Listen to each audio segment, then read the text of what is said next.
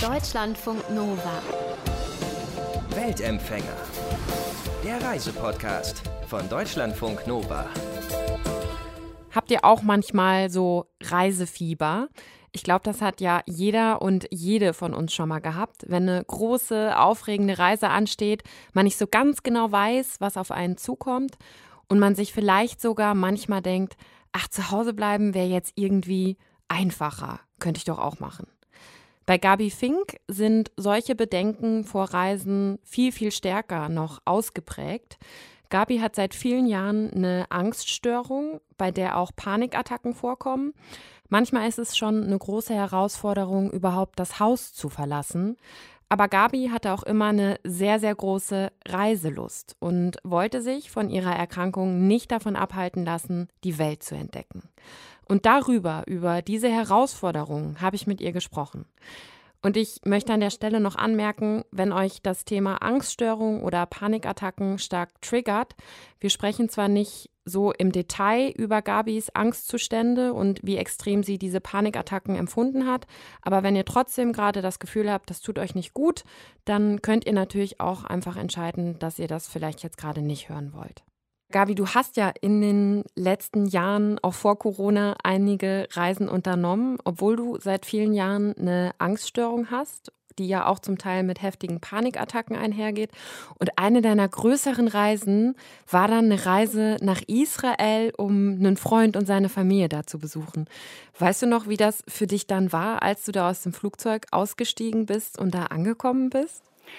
Ja, das weiß ich noch sehr gut, weil das ähm, die ganze Reise hat sich extrem eingeprägt für mich. Ähm, das war tatsächlich auch gleichzeitig die erste große Reise mit der Angst. Also ich bin jahrelang nicht gereist und jahrelang kaum in die nächste Stadt gekommen und das war alles so stressig und so weiter. Und dann hatte ich diesen Freund kennengelernt und mich tatsächlich überwunden äh, und mich entschieden, ich will diese Reise wagen nach Israel. Mhm. Und ähm, als ich da ausgestiegen bin aus dem Flugzeug, das war, war schon ein tolles Gefühl. Also man malt sich ja auch manchmal so Sachen aus und genauso ja, genauso wunderbar war es dann auch, weil erstmal kam die, diese riesige Hitze auf ein, weil in Israel mhm. ist natürlich auch im Winter viel, viel wärmer ist als in Deutschland. Und dann gab es als erstes den Blick auf irgendwelche Palmen, die da ganz normal am Parkplatz standen und so. Und ja. ich hatte mir vorher auch auf Google Street View diesen, diese Strecke vom Flughafen zur ersten Unterkunft äh, mit dem Auto, da kann man ja sozusagen langfahren. Den hatte ich mir äh, schon einmal zu Gemüte getan und bin da schon mal lang gefahren und dann das dann in, in real zu sehen, war schon echt so, ach ja, genau. Also es war sehr, sehr, war ein bombastisches Gefühl, so ein, so ein, so ein Gefühl, dass man stolz ist, es tatsächlich geschafft zu haben, ja. Ich meine, wenn du sagst, dass du teilweise durch deine Angst eben ja kaum in eine andere Stadt konntest, teilweise auch das Haus, glaube ich, gar nicht richtig verlassen konntest, dann nach Israel direkt zu fliegen, ist ja schon auch ja. eine ziemlich große Nummer. Ja, es ist tatsächlich äh, ein bisschen, ich habe immer gedacht, was ist denn jetzt in mich gefahren? Also mhm. vor einem halben Jahr nach Lübeck, ich habe damals in Ratzeburg gewohnt, da war die Möglichkeit, nach Lübeck zu fahren, außerhalb meiner Vorstellungskraft. Das war so, mhm. ach, das ist viel zu stressig. Oder mal meine Eltern zu besuchen, äh, drei Stunden mit dem Zug zu fahren, nee, das äh, ging gar nicht. Mhm. Ja, die Freundschaft macht's möglich. Also wenn man sozusagen eine, tatsächlich eine starke Motivation hat, dann geht das. Konntest du die Reise in Israel, also du hast schon gesagt, die Ankunft, das war total überwältigend und auch schön. Konntest du die Reise dann genießen? Auch das ist tatsächlich äh, bei dieser Reise dann der Fall gewesen. Ich habe auch spätere Reisen dann gehabt, wo dann das alles nicht mehr ganz so rosa verlief. Aber diese Israel-Reise, die ist mir tatsächlich bis auf so wenige Ausnahmen, wo ich auch mal eine Panikattacke hatte oder so, eine richtig gute Erinnerung. Auch in dem Moment habe ich ähm, so eine ungeahnte Kraft in mir gehabt, die, die ich schon seit Jahren nicht mehr kannte. Also ich habe mhm. zu allem, was mir vorgeschlagen wurde von meinem Freund, also dem Freund, den ich da besucht habe, ähm, habe ich ja gesagt. Also mhm. ah, lass uns mal kurz nach Tel Aviv reinfahren. Ich so, wie lange dauert das? Ja, eine Stunde. Ach, nur eine Stunde, na klar. und da bin ich immer, ich habe zu allem Ja gesagt und das war alles so abenteuerlich und ich, ich habe mich so, ja, gefühlt wie alles ist möglich und ich kann alles schaffen. Und selbst dieser äh, chaotische Autoverkehr in Israel, den habe ich äh, mit, mitgenommen. Und das hat mich selber auch erstaunt, weil natürlich ist es eigentlich stressig, wenn alle Autos so fahren, ohne Verkehrsregeln zu beachten und äh, irgendwie von rechts nach links rüberziehen, mhm. ohne dass man ja das ahnt, dass da gerade so ein Auto gleich kommt von ähm, genau. Aber ähm, das hat irgendwie auch eine Entspannung in mir gebracht. Wenn hier alle chaotisch sind, dann muss ich auch, kann ich auch locker lassen. ja. Was hat dich in Israel ganz besonders fasziniert? Also das sommerliche Wetter war toll. Ich glaube, so, so diese ganze Zeit Sonnenschein, das hat schon was auch mit meiner Stimmung gemacht. Mhm. Und ich bin ja dann auch nicht in Tel Aviv hauptsächlich gewesen, sondern in der Wüstenstadt weiter unten in Beersheba. Mhm. Und da ähm, da hat das, diese ganze Stadt hat so, so ihre eigene Atmosphäre von so, so, wir machen alles selber irgendwie. Mhm. Also wir bauen unsere eigenen kleinen Häuschen oben. Also wenn, wenn das Haus nur eine Etage hat, dann nimmt man halt irgendwie ein bisschen Zement und klatscht sich eine nächste Etage oben drauf und so. Und das fand ich irgendwie toll. Und also das alles, ja, dieses Orientalische gemixt mit Moderne, das fand ich irgendwie schön, ja. Und bist du dann immer mit deinem Freund rumgereist und habt, ihr habt quasi dann gemeinsam solche Unternehmungen gemacht oder bist du auch mal ganz allein unterwegs gewesen? Also ich habe ja dann später auch noch mal eine zweite Israel-Reise gemacht. Da bin ich dann auch mehr alleine unterwegs gewesen. In meiner ersten Reise, wo ich einen Monat da war, würde ich sagen, war ich ähm, zu 90 Prozent oder zu 80 Prozent mit diesem Freund unterwegs. Wir haben uns da ein Mietauto geholt und er hat mir einfach ganz Israel von Nord nach Süd, da äh, hat er mir alles gezeigt. Da waren wir eigentlich fast nur zusammen unterwegs. Gibt es einen Ort, wo du ganz besonders von bezaubert warst oder den du einfach wunderschön fandest? Ich meine, Israel hat ganz, ganz viele wunderschöne Orte, aber gab es so ja. einen, wo du dich so, manchmal hat man ja so Orte, die wirklich so eine Art Magie, finde ich, haben, ne? Ja, da gibt es so viele Orte tatsächlich mhm. in Israel. Und ich muss aber auch dazu sagen, dass ich nicht der Sightseeing-Tourist war. Also ich bin gar nicht zum Beispiel nach Jerusalem gefahren. Ähm, das steht noch auf meiner To-Do-Liste für die nächste Israel-Reise. Mhm. ähm, sondern wir haben mehr so dieses, wo man mit Freunden, wenn man in Israel lebt, auch selber mal abhängen würde, eine Runde und solche Sachen. Da sind wir dann gewesen. Und tatsächlich gibt es da einen Ort, in Israel gibt es noch ganz viele herumstehende Ruinen an, an bestimmten Orten die sehr von der Historie äh, zeugen, wie, wie da die ganzen Konflikte auch verlaufen. Und äh, da gibt es so leerstehende Häuser und da sind wir da mal hingegangen, einfach so und äh, ein bisschen rumgestreunert und haben uns da reingesetzt und lange Gespräche geführt und solche Sachen. Also das, diese Ruine, das war ein schöner Ort, so hat so eine ganz eigene Atmosphäre gehabt, ja. Also eher Insider-Tipps ähm, gemacht in genau. Israel genau. und nicht das klassische genau, Touri-Programm. Genau. Ja. Welche Bedeutung würdest du sagen, hat Reisen für dich auch in dieser Zeit gehabt? Ähm, für mich ist Reisen so symbolisch für sich ins Leben wagen, also so, so, ein, so eine Art Lebens, gelebte Lebenslust.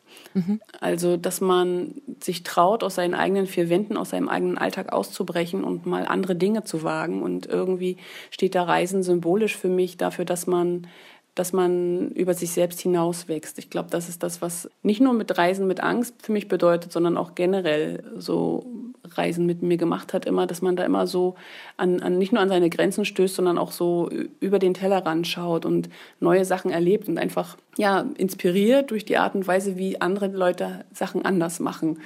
Das sind so, hm. ähm, das ist das, was die Reise mit mir immer macht, ja. Hm. Du hast ja dann auch, als du wirklich nicht gereist bist und in einer ja, Phase warst, wo deine Angststörung eben auch sehr präsent war, hast du aber trotzdem ja ganz viel auch so Reiseblogs und so gelesen ne? und dir angeschaut, was andere, ja, so die klassischen WeltenbummlerInnen irgendwie machen.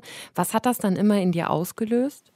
Ich habe tatsächlich eigentlich gar nicht Reiseblogs groß gelesen, sondern ich hatte einen Freundeskreis von vielen Leuten, die hm. irgendwie sagen, ach, ich war mal wieder irgendwo in Grönland wandern oder ich ähm, habe, ja, was hatten die immer, Mexiko und Südamerika und Australien und die waren immer irgendwie überall in der Welt. Mhm. Reiseblogs habe ich auch gelesen, aber da nicht so viele. Und ja, was das nur mit mir gemacht hat, war immer so die, äh, so auch, ich glaube, eine Form von Neid kam durchaus bei mir, dass ich so gedacht habe, Mensch, äh, was können die alles, was ich nicht kann oder was erleben die alles. Also das ist ja immer Reisen dann aus zweiter Hand. Also wenn jemand kommt und erzählt, ja. wie interessant das in Afrika war, da auf einem Motorrad über die Steppe zu, zu reisen, da äh, zu, zu fliegen, da habe ich gemerkt, dass das reizt mich unglaublich, irgendwie auch solche eigenen Erfahrungen zu sammeln und ähm, dass da in mir schon durchaus so ein, so ein Neid und so eine Sehnsucht war, das auch selber in, aus eigener Erfahrung mal zu erleben und ja, nicht nur so Trittbrettfahrer zu sein und zuzuhören.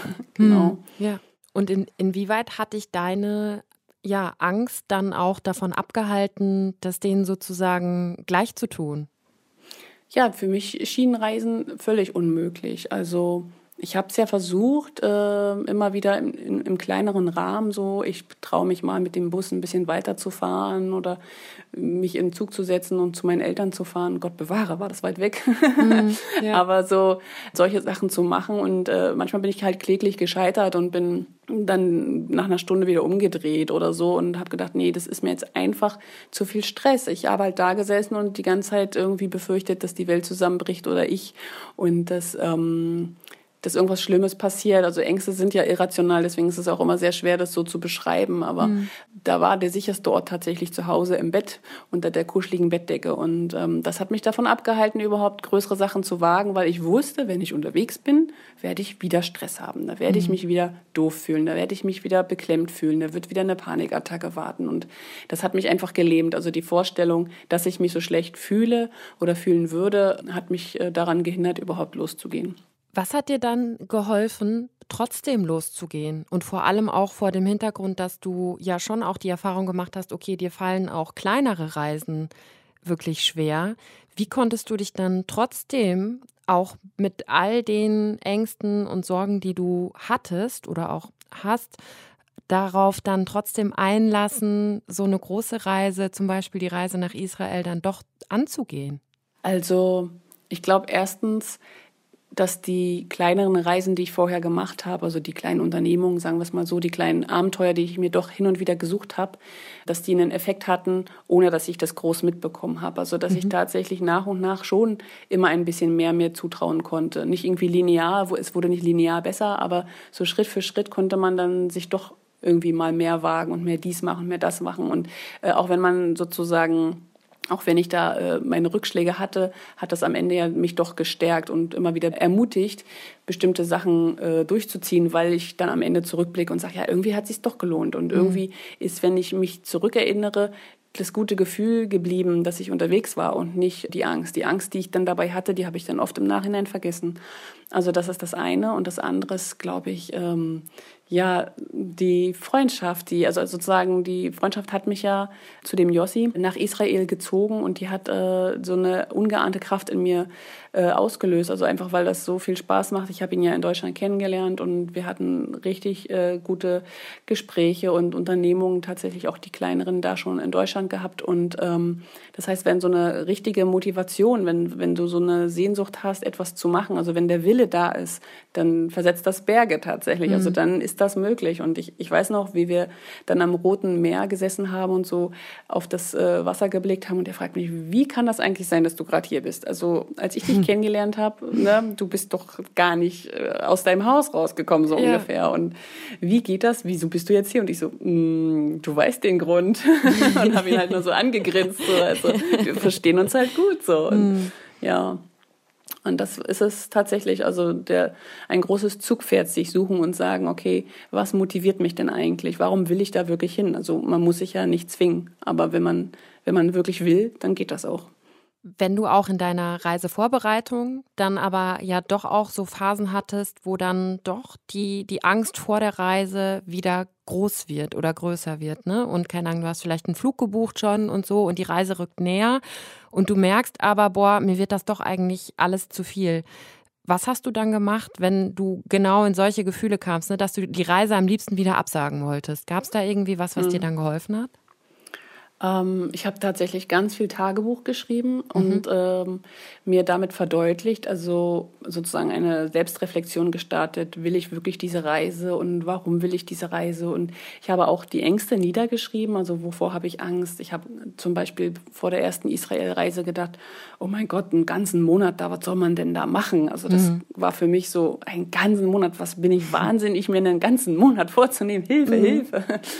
Aber ähm, ja, durch das Niederschreiben Niederschreiben kam dann auch immer die Erinnerung an die Motivation, weswegen ich das tatsächlich will. Und ähm, die andere Sache ist, dass man sich auch einfach vorstellen kann, wie wäre das denn, die Reise abzu abzublasen? Also mhm. wie würde ich mich denn fühlen, wenn ich sozusagen sage, ich bleibe zu Hause, ich mache es nicht. Und da kann man so auf das Gefühl achten, was man dann hat. Also ich habe dann überlegt, wenn ich jetzt äh, hier bleibe und ähm, nicht diese Israel-Reise wage, wie würde ich mich dann fühlen? Und ja, das da war die große Enttäuschung dann. Das war so, nee, mhm. ich möchte es ja eigentlich machen.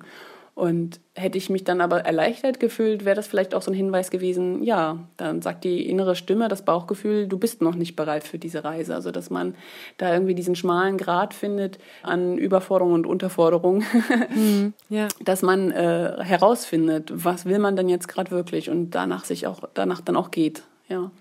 Inwieweit hattest du auch in der Zeit und auch in der Zeit davor, wo du ja das Haus auch gar nicht verlassen hast, dann aber auch professionelle Hilfe, weil das ist ja auch ein ganz wichtiger Punkt, ne? dass man, also klar kann man sich Dinge vornehmen und sagen, wo ein Wille ist, da ist auch ein Weg, aber man muss ja auch wirklich den Punkt finden, wo man sagt, okay, ich schaffe das aber alleine nicht, ne? ich brauche da auch professionelle Hilfe. Ja, ja, auf jeden Fall. Also ähm, ich würde sowieso eigentlich jedem selbst nach außen hin normal wirkenden Menschen mhm. eine Therapie ans Herz legen, weil es äh, unglaublich bereichernd sein kann, sich über bestimmte Fragen einfach mal in den Kopf zu machen und einfach mal zu reflektieren, äh, wo sind da so meine Baustellen im Leben. Und ähm, ich habe vorher, bevor ich äh, in Ratzeburg gelebt habe, habe ich in Leipzig gelebt und da habe ich gute drei, vier Jahre auch Therapie gemacht mhm. und bin da so gestärkt rausgegangen mit diesem, mit diesem Handwerkzeug zu wissen, wo meine Schwachstellen sind und wo ich eigentlich nur in Anführungsstrichen nur dran arbeiten muss. Also ähm, das hat mir sehr, sehr viel geholfen. Und als ich dann in Ratzeburg war, brauch, brauchte ich diese Art von wöchentlicher Begleitung dann nicht mehr, sondern ich wusste einfach, ja, der, die nächste Aufgabe ist es sozusagen, mich hinaus zu wagen. Also man kann mhm. natürlich ewig reden in einer Therapie, aber solange man nichts tut, bleibt man halt auch in diesen Problemkreisen so gefangen. Hm. Aber es ist auch leichter gesagt als getan. Ne? Man sagt ja nicht, auch oh, gut, dann mache ich es jetzt mal einfach. Ja, Aber ähm, ja, das zu wissen ist schon mal ein, ein, erster Schritt und dann muss man halt, das ist eine mühevolle Arbeit. Da muss man immer wieder probieren, immer wieder scheitern, immer wieder aufstehen und wieder probieren. Und dann geht's irgendwann. Und sich, wie du das dann natürlich auch gemacht hast, dann ja sich seiner Angst dann ja auch stellen und eben trotzdem rausgehen und dann aber auch die Mechanismen, die man vielleicht ja dann auch in der Therapie gelernt hat, ne, wie man sich auch eine Art Ruhepol aufreisen einrichtet. Das hast du ja, glaube ich, schreibst du auch in deinem, deinem Buch, dass du dir hm. das auch auf deinen Reisen dann eben aktiv machst. Also was ist so ein Ruhepol auf einer Reise für dich? Für mich ist es wichtig, dass ich mir beim Reisen nicht zu viel vornehme. Also ich muss mich nicht mit den anderen vergleichen, die da vielleicht keine Probleme haben und irgendwie sehr viel Energie haben und sehr viel ähm, ja, äh, den großen Willen, ganz viel zu erleben und ganz viel mitzunehmen. Ähm, das, damit muss ich mich nicht vergleichen, sondern ich kann einfach sagen, allein, dass ich schon mal hier bin in der fremden Umgebung, ist schon ein großer Schritt. Und jetzt hier vor Ort äh, mir nicht zu viel vorzunehmen, vielleicht einmal am Tag oder alle zwei Tage mal nur eine Sache, dass ich eine Unterkunft habe, bei, auf, in die ich mich wirklich zurückziehen kann, wo ich mhm. mich verlassen kann, okay, hier werde ich nicht gestört oder hier kann ich auch einfach mal wieder entspannen und dann äh, nehme ich mir halt vielleicht wirklich so ein, ein, kleines Kissen oder eine Kerze oder einen Schal mit, der mich so nach, an zu Hause erinnert und so ein bisschen nach zu Hause duftet ähm, und setze mich hin, mache mir mein Teechen und bin wirklich einfach nur da und habe nicht so große Ansprüche an mich, jetzt auch noch irgendwie durch die ganzen Touristenattraktionen zu rocken oder so. Also die Israel-Reisen, hast du ja schon gesagt, waren ganz, ganz wichtig für dich, waren auch, hast deinen, deinen Freund dort besucht, den du in Deutschland kennengelernt hattest. Du hast dann auch noch andere Reisen gemacht und wolltest auch einmal eine ziemlich lange Reise machen. Ich glaube, über zwei Monate oder drei Monate lang, wo du auch dann arbeiten wolltest und wolltest nach Kroatien, mhm. weiter nach Slowenien, Süddeutschland. Und die Reise hast du dann in, in Kroatien abgebrochen. Weil es dir zu viel wurde, oder? Ähm, genau, das genau. ja. war recht schnell vorbei, die Reise. Zwei Wochen später war ich wieder zu Hause. Hm. Warum war das für dich dann aber trotzdem total okay, diese Reise auch abzubrechen? Es war insbesondere, wenn ich im Nachhinein drüber nachdenke, okay, in dem Moment war das natürlich auch keine leichte Entscheidung, hm. weil ich mir diesen Berg vorgenommen hatte, diese, diese Riesenhürde, ach, drei Monate. Ich, ich hatte mhm. da immer noch so die Fantasie, ich glaube, ich war so gestärkt durch diese Israel-Erfahrung, dass ich dachte, ah, ich kann jetzt alles und ich schaffe das. Mhm. und irgendwie hätte ich es vielleicht auch geschafft, aber es macht ja keinen Sinn, unterwegs zu sein und sich die ganze Zeit gestresst und besorgt und unwohl zu fühlen und irgendwie zu merken, jeder Tag kostet so wahnsinnig viel Energie, dass ich überhaupt keine Freude habe. Also warum sollte man unterwegs sein und auf Reisen sein und das nicht genießen? Also ähm, ich finde, das, das grenzt dann schon an, an Zwang und ja, eine Art Selbstverletzung, ne? Masochismus oder sowas, hm, ja, wenn, ja. Man, äh, wenn man sich da irgendwie durchquält. Und äh, ja, Reisen ist ja auch eine Form von Freiheit und ähm, dann zu begreifen, die Freiheit ist, unterwegs zu sein, wenn ich unterwegs sein will und nicht unterwegs zu sein, wenn ich nicht unterwegs sein will. Und ähm, Deswegen fand ich das im Nachhinein völlig okay, also auch in dem Moment, wo ich dann die Entscheidung getroffen habe, dass ich wieder nach Hause fahre, weil ich festgestellt habe, das, was jetzt gerade dran ist, ist eben nicht unterwegs zu sein. Jetzt ist, sind andere Sachen dran und ähm, da fand ich das gut und wichtig und richtig, so zu mir selbst zu stehen und eine Freude und eine Stärke daraus zu ziehen, dass ich eben zu mir stehe und dass ich die, die eine andere Form von Reise, ja, das ist dann so die innere Reise, die Erfahrungen, die man macht, die Grenzen, die man entdeckt hat und äh, das Nein, was man dann sagen gelernt hat und von daher äh, bin ich sehr froh, auch gelernt zu haben, dass ich den Mut habe, auch Nein zu sagen, wenn es dann doch nicht mehr passt. Woran erkennst du dann, dass es doch zu viel ist? Ist das dann das, dass du den Tag gar nicht mehr genießen kannst und dir alles zu viel wird? Oder gibt es auch im Vorfeld schon irgendwie Alarmglocken, auf die du hören kannst? Es gibt tatsächlich auch im Vorfeld die Alarmglocken, äh, auf die hatte ich dann in dem Fall nicht geachtet. Mhm. Die sind durchaus da gewesen. Also ich hatte vor der Reise das, nicht nur das berühmte Muffensausen, sondern ich hatte auch so diese ja, mehr Zahnschmerzen so, so eine Art wehleidiges Gefühl, ach, ich würde doch eigentlich viel lieber. Hm. Mhm. Und äh, ich hatte da nicht diese Übung gemacht, zu überlegen, wie wäre es denn, diese Reise nicht zu machen, sondern ich hatte, war da irgendwie so stur auf meinem Programm, ich muss das jetzt durchziehen. Ich hatte da irgendwie, ja, ich hatte damit so viel verbunden innerlich, dass ich nicht, nicht gesehen habe und nicht auf mich wirklich gehört habe, dass das nicht das Richtige ist. Und das habe ich dann aber auf der Reise ganz schnell auch zu spüren gehabt. Also erstmal, dass die Panikattacke nicht lange auf sich gewartet mhm. hat. Das war ja schon ja, nach einem Tag oder so ja. auf, dem, äh, auf dem Weg äh, in München bin ich ja dann äh, schon zusammengebrochen und da war ich ja noch nicht mal in Kroatien gelandet. Dann in Kroatien selber habe ich eigentlich erstmal mich nur damit beschäftigt zu weinen und irgendwie klarzukommen und irgendwie mich, mich wieder aufzuraffeln und äh, hatte auch kaum Interesse dann an der Stadt da in Zagreb gezeigt. Und dann kam so ein bisschen Abenteuerlust wieder hoch, weil ich ja dann auch durch die Ruhe äh, ein bisschen Energie wieder geschöpft habe. Aber äh, die, die Traurigkeit und diese schlimmen Gefühle, die haben mich dann ganz schnell wieder eingeholt. Also das war einfach ein, ein täglicher Begleiter und es war kein ja, es gab keinen so großen Moment äh, oder mehrere Momente. Es gab nichts, wo ich gesagt habe, ach, ist das schön und ach, ich freue mich so. Also die Freude fehlte einfach und ja, da sollte man dann, da sollten schon die Alarmglocken schrillen und man überlegen, ist es eigentlich das, was du gerade willst? Ja, voll. Ja, und dann auch den Mut zu haben, das abzubrechen, ne? Das erfordert ja wirklich auch dann, ist ja eine krasse Entscheidung und erfordert ja auch Mut, ja. dann zu sagen, nein, es tut mir gerade nicht gut. Ich fahre jetzt wieder nach Hause oder fliege wieder nach Hause. Ja. Mhm. Genau, das hat sehr viel Mut auch erfordert, weil ich natürlich auch die Leute enttäuschen musste, die ich dann schon organisiert hatte, dass ich bei mhm. denen bleibe oder dass ich bei denen ein äh, Workaway mache und so weiter. Und mh, mm, das sich einzugestehen war schon hart. Und also da hat man schon, habe ich schon viel, ja, viel lernen dürfen, mhm. sagen wir es so.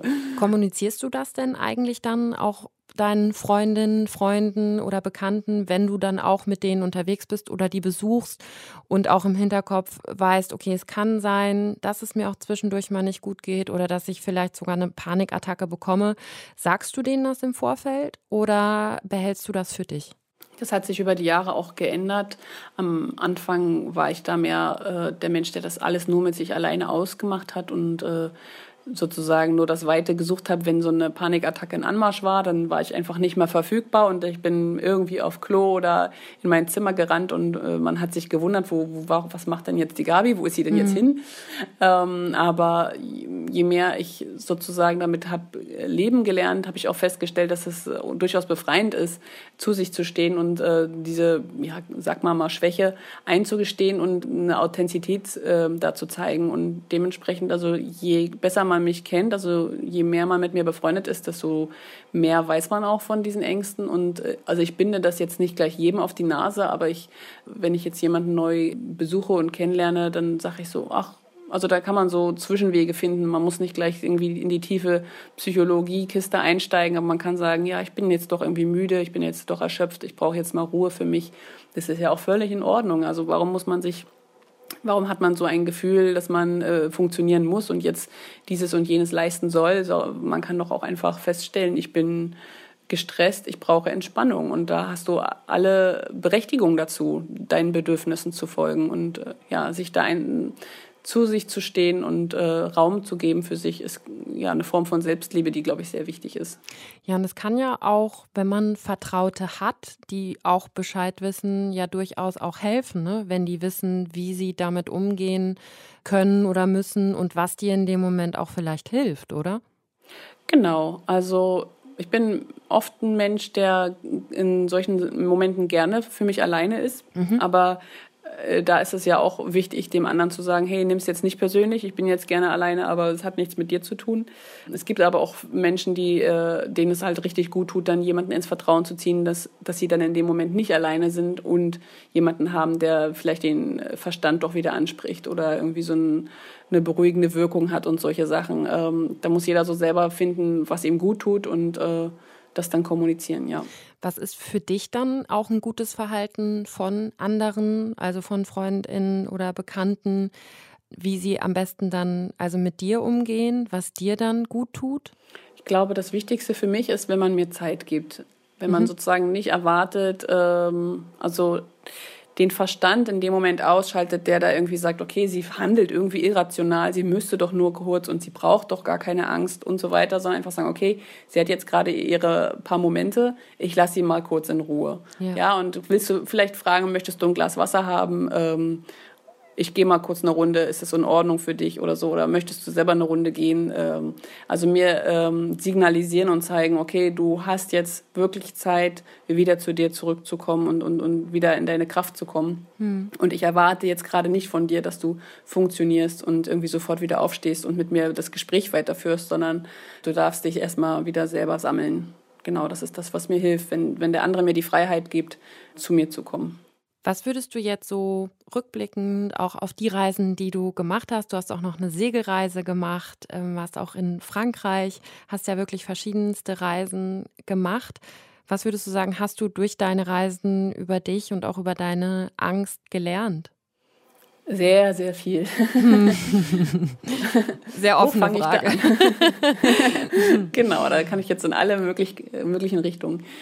Oder wie hat, die, hat dir das Reisen, vielleicht ist die Frage besser gestellt, auch wie hat es dir geholfen, auch für dich oder auch für deine, deine Ängste?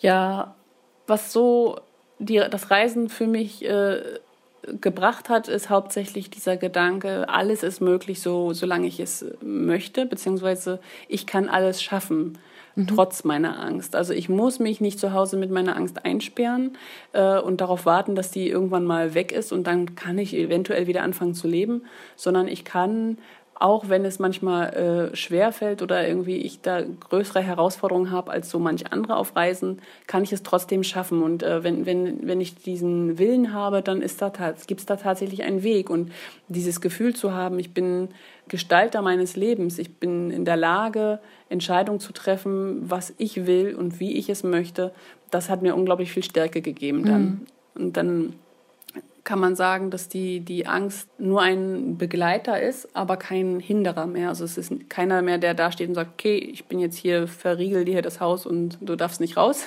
mhm. sondern es ist dann so ein, so ein kleines Tigerchen, so eine kleine Katze, die dann irgendwie halt mitkommt und mal auf der Schulter sitzt und laut mauzt oder man sagt so hier, geh mal ein bisschen weiter, ich, ich brauche dich gerade nicht.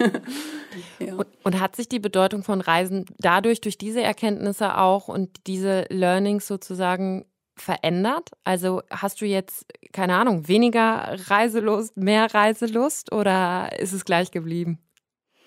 Mm, es hat sich durchaus verändert, dass ich nicht mehr diese große Sehnsucht nach Reisen verspüre im Sinne von, ich verpasse was. Mhm. Ich habe also vorher immer gedacht, die, die machen alle, sind alle irgendwo in der Weltgeschichte und ich sitze hier zu Hause und drehe Däumchen und äh, bin nicht in der Lage, das alles zu tun, all die schönen Sachen. Und äh, dadurch, dass ich auf Reisen gegangen bin, habe ich halt gelernt, es ist möglich. Ich kann selber entscheiden, ich kann selber ähm, gestalten, wie ich, wie ich leben möchte und wie ich äh, ja, reisen möchte. Und das hat aber dann auch dazu geführt, dass ich festgestellt habe, Reisen kann man auf so, auf so verschiedene Arten und Weisen. Man muss nicht äh, nach Australien reisen, man kann auch in der Umgebung Sachen entdecken und man muss nicht unterwegs sein und sich in den Zug setzen, sondern man kann auch im eigenen Leben schauen, wo fehlen mir eigentlich die Herausforderungen, wo, wo gibt es denn das Abenteuer im Alltag, wo ist denn der Nervenkitzel nebenan. Das kann sowas sein wie, ich möchte den Job wechseln, ich will diese Beziehung wagen oder ich möchte einfach mal ein neues Hobby ausprobieren. Also einfach zu, zu, zu schauen, was es alles zu entdecken im Leben gibt und wo man irgendwie eine Lust am Leben findet. Das ist sozusagen das, was so sich aus dieser Reisesehnsucht dann nach und nach bei mir entwickelt hat, dass ich gemerkt habe, ja, ich habe eigentlich nur Lust auf Leben, auf ein buntes Leben. Was für ein schönes Schlusswort, finde ich, von Gabi Fink. Und sie hat auch ein Buch über ihre persönliche Geschichte geschrieben. Das heißt Mit Mut im Herzen und Angst im Gepäck für mutige Angsthasen und ängstliche Weltenbummler. Mein Name ist Rahel Klein. Ich bin raus. Wir hören uns ganz bald wieder, wenn ihr mögt. Passt gut auf euch auf. Deutschlandfunk Nova.